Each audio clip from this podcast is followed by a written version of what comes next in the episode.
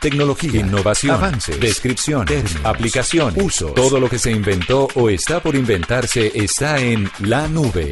Aquí comienza La Nube. Tecnología e innovación en el lenguaje que todos entienden. Con Juanita Kremer y Andrés Murcia.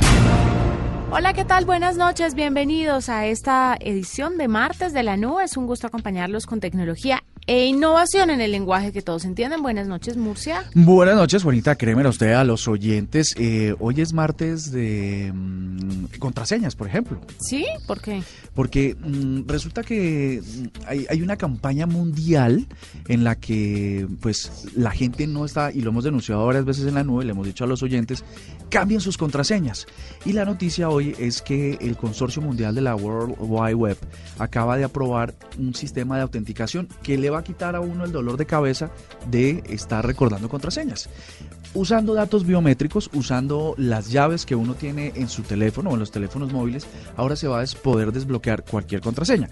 La pregunta sería, eh, ¿cómo hacemos para que eso se active? Pues el protocolo de autenticación a través de estos mecanismos, pues está desde hoy habilitado, o sea que esperaremos que en breve todos los correos, las redes sociales y todas las demás plataformas del sistema digital, pues nos permita acceder a través de ello. Así ya no tendríamos que preocuparnos por las campañas de renueve su contraseña. Vea, con esa recomendación empezamos esta edición de la nube y nos vamos con los titulares de lo más importante en materia de tecnología. En la nube, lo más importante del día.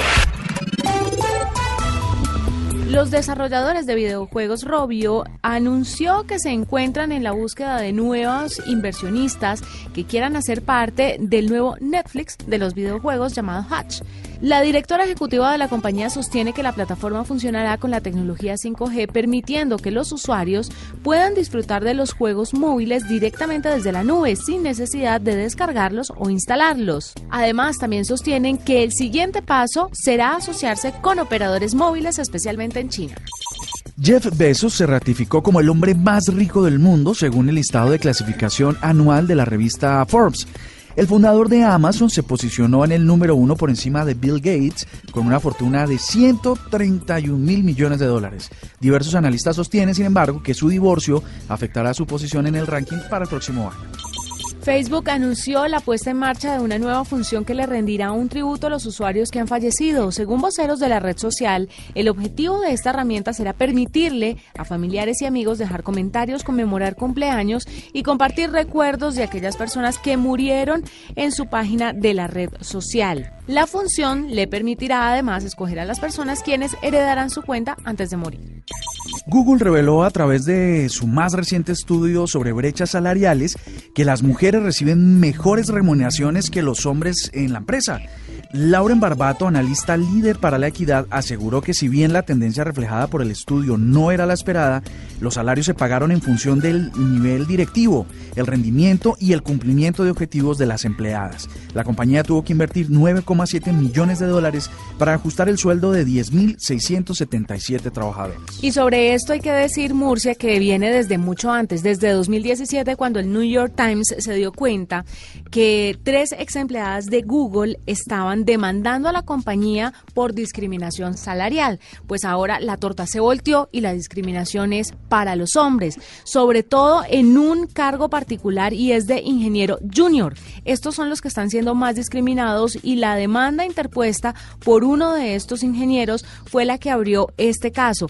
Ingenieros de software de nivel 4 son los más discriminados y entonces fue un ingeniero ex ingeniero, quien aseguró que Google discrimina a los trabajadores conservadores y blancos. Entonces ahora se volvieron tan diversos que están eh, discriminando a la mayoría. A la mayoría. Mm. Entonces, bastante complicado porque 9.7 millones para compensar a todos esos trabajadores que fueron discriminados anteriormente es una plática larga. Y estos 9,7 millones de dólares, seguramente mensuales, porque 10.677 trabajadores, pues es una, una, una, pues un volumen razonable. Lo que falta escuchar ahora en las noticias de Google es que nos digan que los hombres, mayoría, eh, van a demandar porque mujeres están ganando más que ellos. Es una cosa yo creo que somos tantos en el mundo y las empresas tan grandes que poner, democratizar esto de manera equitativa, pues va a ser imposible por la dinámica de los seres humanos. ¿No será que es que Google está utilizando inteligencia artificial y, y se le está yendo la mano a la inteligencia artificial para ver quién gana más o gana menos?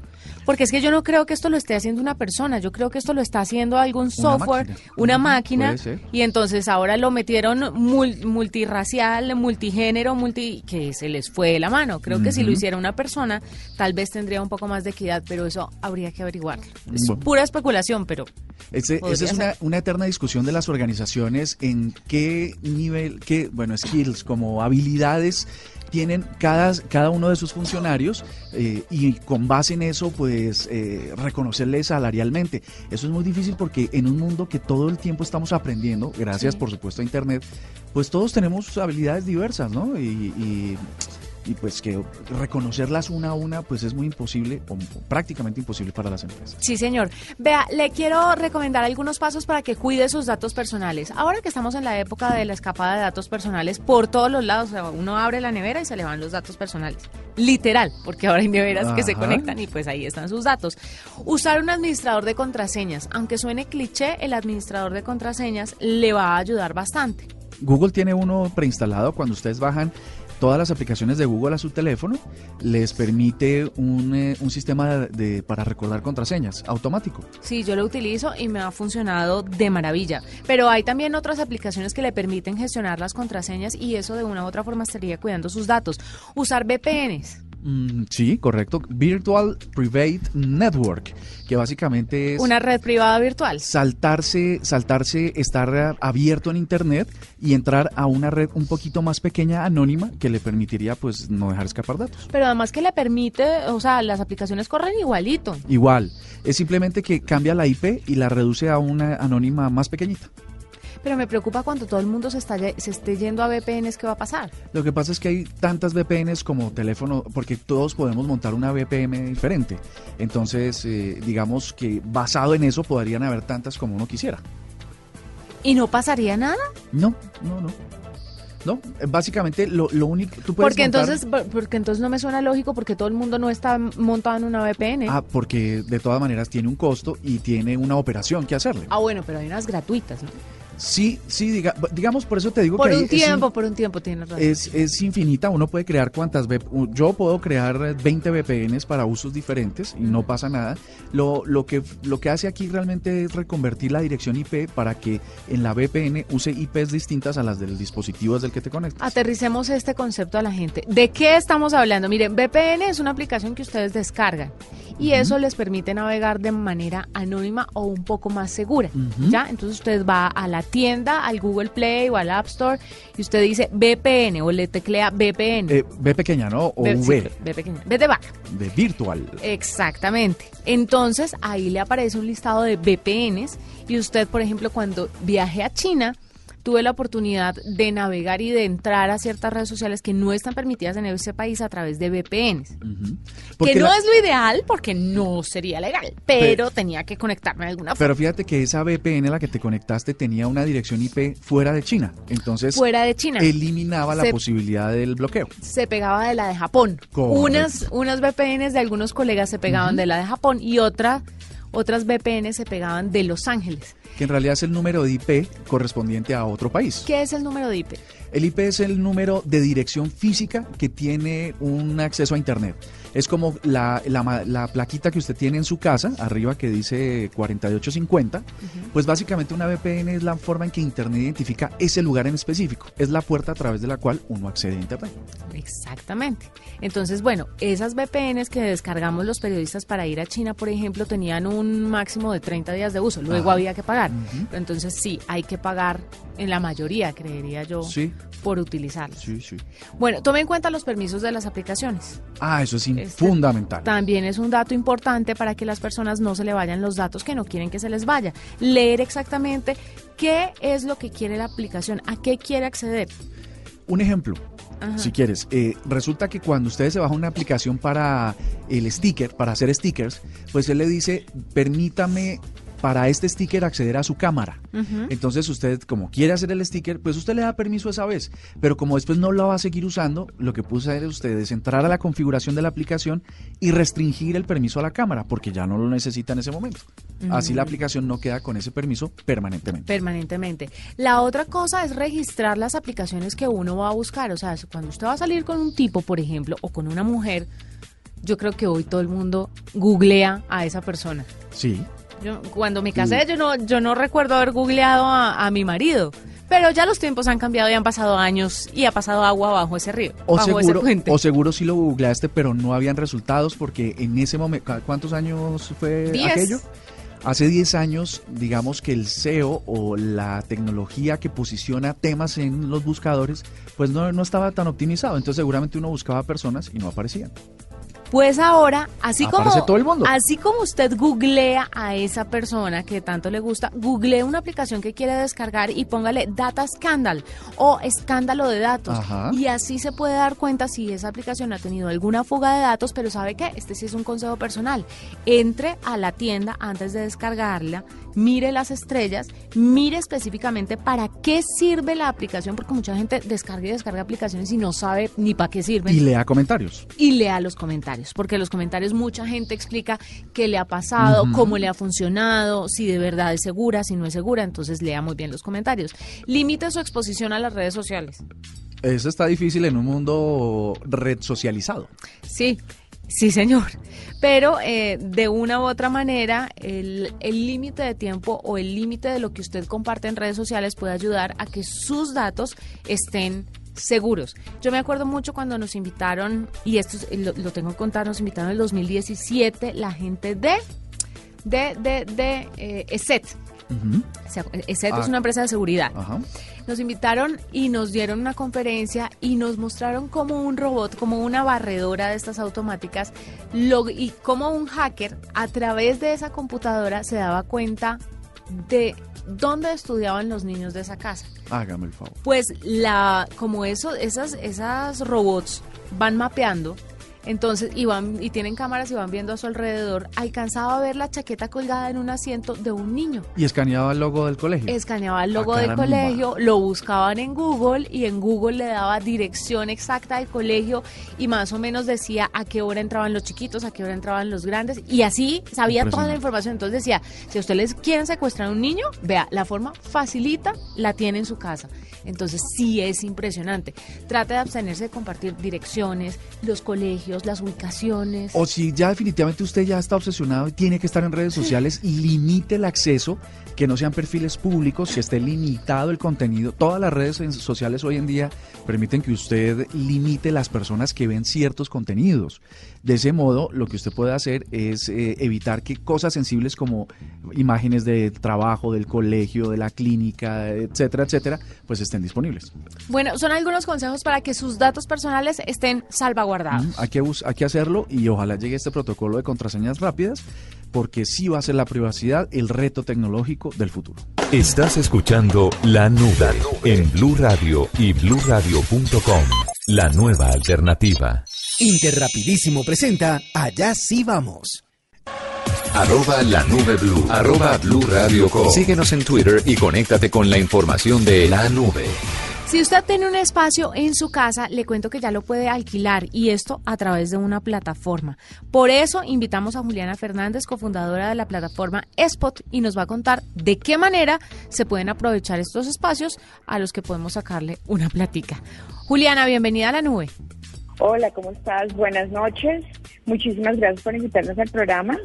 Spot es una plataforma digital eh, que lanzamos hace un año y conecta personas de todo tipo con espacios increíbles. Le permite a las personas monetizar un espacio, ganar plata con cualquier tipo de espacio y a personas que quieran alquilar un espacio ya sea para un evento, para una comida especial, para dictar clases, un psicólogo que no quiere invertir en, tener que tener un consultor todo el tiempo, lo pueda eh, eh, alquilar por horas. en fin, es una plataforma que conecta a personas con las actividades que más les gusta hacer eh, de una manera temporal y de una manera flexible. ¿Qué requerimientos, Juliana, necesita la persona que quiera alquilar los espacios para entrar en la plataforma? ¿Qué se requiere? ¿Que el espacio sea al aire libre o que el espacio sea cerrado o que el espacio tenga cierto tipo de muebles? Cuéntenos un poquito sobre los requerimientos. Bueno, para montar un espacio realmente tienes que tener un espacio que estés dispuesto a alquilar temporalmente de cualquier tipo de espacio. Tenemos desde bodegas donde puede practicar un grupo de música, o pueden hacer un evento, hasta oficinas, sales de juntas, puestos de trabajo, eh, espacios comerciales que están desocupados o inclusive espacios eh, comerciales eh, que estén ocupados pero que estén dispuestos a alquilarlos por las noches. Realmente lo que se necesita es voluntad y querer ganar un poco de plata. Eh, precisamente alquilando los espacios eh, por horas o por días. Juliana, ¿y ustedes de una u otra forma le garantizan al dueño del espacio que va a terminar después del alquiler en buenas condiciones? ¿Hay algunas cláusulas o algunos seguros que garanticen el bienestar de ese espacio? Sí, tenemos, ofrecemos eh, dos tipos de seguros. Uno de daños contra terceros y responsabilidad civil y otro de daños eh, de hogar, pues daños de contenido se llama. Entonces, eh, protege el espacio. Este seguro eh, lo puede tomar si quiere el anfitrión, pero también tenemos un sistema de calificación de nuestros huéspedes, que es a medida que los huéspedes están muy bien calificados y dependiendo de la actividad que van a realizar, el anfitrión puede decir sí o no tomar el seguro. Juliana, y en Bogotá, por ejemplo, ¿cuáles son los espacios que más está buscando la gente, que más está rastreando? Bueno, tenemos actualmente casi 500 espacios en Bogotá. Eh, es increíble, pero el mix es, eh, rarísimo. O sea, han alquilado obviamente para capacitaciones, para eventos, para todo tipo de actividades, desde grupos religiosos que desean hacer sus misas en sus sitios, también nos han alquilado para comidas corporativas, gente para trabajar en, salas de juntas, para hacer asambleas, en fincas, terrazas, rooftops. Eh, tenemos un mix bien interesante. Eh, Juliana, mm, si yo tengo una propiedad, si yo tengo varios espacios y los quiero poner dentro de Spot, eh, ¿cuál es ese proceso? ¿Qué tengo que hacer? Tienes que eh, entrar en la plataforma www.spot.com y ahí vas, haces clic en quiero montar un espacio y sigues el paso y paso. Igual tenemos un chat en vivo si tienen algún problema, estaremos, nuestro call center está listo para atenderlos y asistirlos en el montaje de los espacios. Es importante tener fotos, todo entra por los ojos, entonces entre mejor las fotos, pues más, más se va a alquilar el espacio. ¿Cuánto puede llegar a pagar una persona por un espacio? Eso depende del metraje, depende de la zona, ¿de qué depende el precio? Tenemos espacios desde 25 mil pesos la hora hasta 5 millones de pesos la hora realmente depende del tipo de espacio, de lo que se busca eh, hacer en, el espacio. El precio lo pone el anfitrión, la persona que está alquilando el espacio.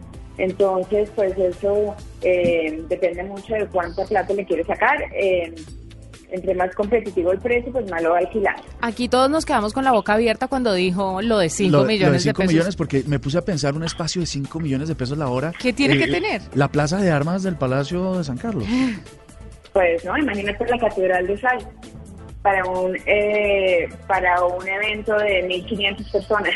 Ah, también de esa envergadura estamos hablando. Yo pensé que sí, no. Sí, estamos, ya estamos hablando de cosas desde una bodega de 26 mil pesos la hora, donde puede hacer una fiesta increíble, hasta el sitio más espectacular donde pueda ser eh, un evento único, memorable. Uy, para lo para el tema de las bodas me parece fantástico porque yo que estuve organizando la mía y que me encargué de cotizar todos los espacios es además uno dice boda y eso incrementa los precios automáticamente el 80%. Esta señora tiene el billete para gastar en esta O imagínate una fiesta eh, electrónica de 2.000 personas, ¿no? Entonces, pues, eh, fueran muchos 5 millones, pero no, es realmente. Bueno, pero entonces no no son solamente espacios, espacios en la casa, o sea, es cualquier tipo de espacio. Si yo tengo un potrero, eh, ahí lo puedo alquilar. Para un estereopicnic, Mm. De hecho, nos alquilaron un parqueadero para una fiesta. Juliana, y por ejemplo, el, el usuario, cuando yo me, me subo a Spock, digo, esto aquí puedo hacer piñatas, puedo hacer matrimonios, puedo hacer misas, pero, pero es decir, el anfitrión restringe el uso de una vez eh, cuando sube el, el espacio o es una, un acuerdo posterior. El, el anfitrión de- eh, dice qué se puede hacer y qué no se puede hacer. Mm. Igualmente, si alguien está interesado en el espacio, cuando alguien quiere alquilar un espacio, nos dice para qué lo va a usar y ese mensaje le llega al anfitrión y él puede tomar la decisión de si desea o no alquilar. Juliana, ustedes dentro de Spot tienen algunas políticas eh, que determinen qué no van a hacer. Por ejemplo, Murcia dice, quiero hacer una despedida de soltero con strippers. Y, a Ajá. usted, y no, eso no va muy con la Que filosofía es de una la posibilidad plata- muy alta que yo Sí, entonces ese tipo de eh, cosas. Sí, en nuestros términos y condiciones dice claramente que no se permiten actividades ilegales. Ah, ok, sí. es Entonces, digamos, no, no, no somos moralistas. Si es legal, bienvenido. Pero es O decir, sea, lo de los ninguna de ustedes dos no, nos está diciendo que lo de una despedida de soltero es ilegal, ¿no? No, nada. No nos están juzgando a los que buscamos No. juventud. Faltaba más, faltaba más. Pues Juliana, muchas gracias por estar con nosotros. Está muy chévere. Otra vez, repítanos la plataforma y si tienen redes sociales para que los interesados pues puedan contactarlos y o alquilar el espacio o alquilar su espacio. Tenemos redes sociales, tenemos Facebook, Instagram, eh, LinkedIn y eh, nos pueden encontrar en www.e eh, se me olvidó. Perfecto. Es Juliana Fernández, cofundadora de la plataforma Spot para alquilar espacios. Para que vea. Yo ya estoy pensando en uno, voy a meterme a ver si lo que él hizo uno en particular, uno muy bien a... ¿Su finca? que se ajuste bien a estas actividades. No, pero su finca la puede meter Sí, ahí. sí, sí, ganar ya mismo, inmediatamente. Su, su terreno, su, su villa. Exacto. La villa de Murcia. Esta es la nube de Blue Radio. Estás escuchando la nube en Blue Radio y bluradio.com. La nueva alternativa. Murcia, y cambiando un poquito de tema, ¿qué le parece si le contamos a los oyentes y me cuenta su opinión sobre el tema, usted que es un experto en la materia, sobre lo que dijo Bill Gates, porque el MIT lo invitó a su revista a hacer como las proyecciones del futuro. Y Bill Gates habló sobre las 10 tecnologías más vanguardistas de este año 2019, para el año 2019. ¿Está la impresión 3D metida en esa lista? ¿No sabe? No, No. curioso, ¿no? Hay una que me llamó mucho la atención y es la predicción de bebés prematuros. Ajá. y es que a través de un análisis de sangre se puede advertir sobre un parto prematuro. Esto en costos es importantísimo para los sistemas de salud y Claro. para los gobiernos, Claro. además, porque es un bebé... muy costoso. Sí, un bebé prematuro y además el, el- tema emocional que implica para la familia y no darle como una solución temprana al tema, una solución prematura. Ajá. Existían métodos, pero muy invasivos y no tan fiables, y dice Bill Gates que ya pueden hacerlo a través de una prueba de sangre. Destreza a los robots, y lo vi en el Mobile World Congress, yo creo que usted vio el video del robot que cogía los alfileres, que, me- que es un una... nivel de, de precisión, pero absurda. Y eso es muy difícil de hacer. Para los niños, por ejemplo, cuando nacen y cuando empiezan a crecer, que agarren las cosas con las manos y con, y con el dedo índice y con el dedo pulgar, es bastante complicado. Y los robots hacían eso, pero a la perfección. Entonces habla de la destreza de los robots, manos de robots que puedan manipular por sí mismo objetos que les son desconocidos.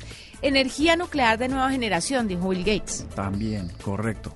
Diseños de reactores. Eh, sí, porque están pensando en distintas, eh, en eh, producción de energía distinto a las fósiles, que por supuesto están acabando el mundo. Digamos, innovación, eh, lo, lo más innovador que podría pasar en 2019 para evitar que el mundo se siga deteriorando. Y esta de las energías alternativas nucleares, además, pues es bien importante para él. Esta yo creo que la vimos alguna vez en alguna película, una sonda intestinal en una pastilla.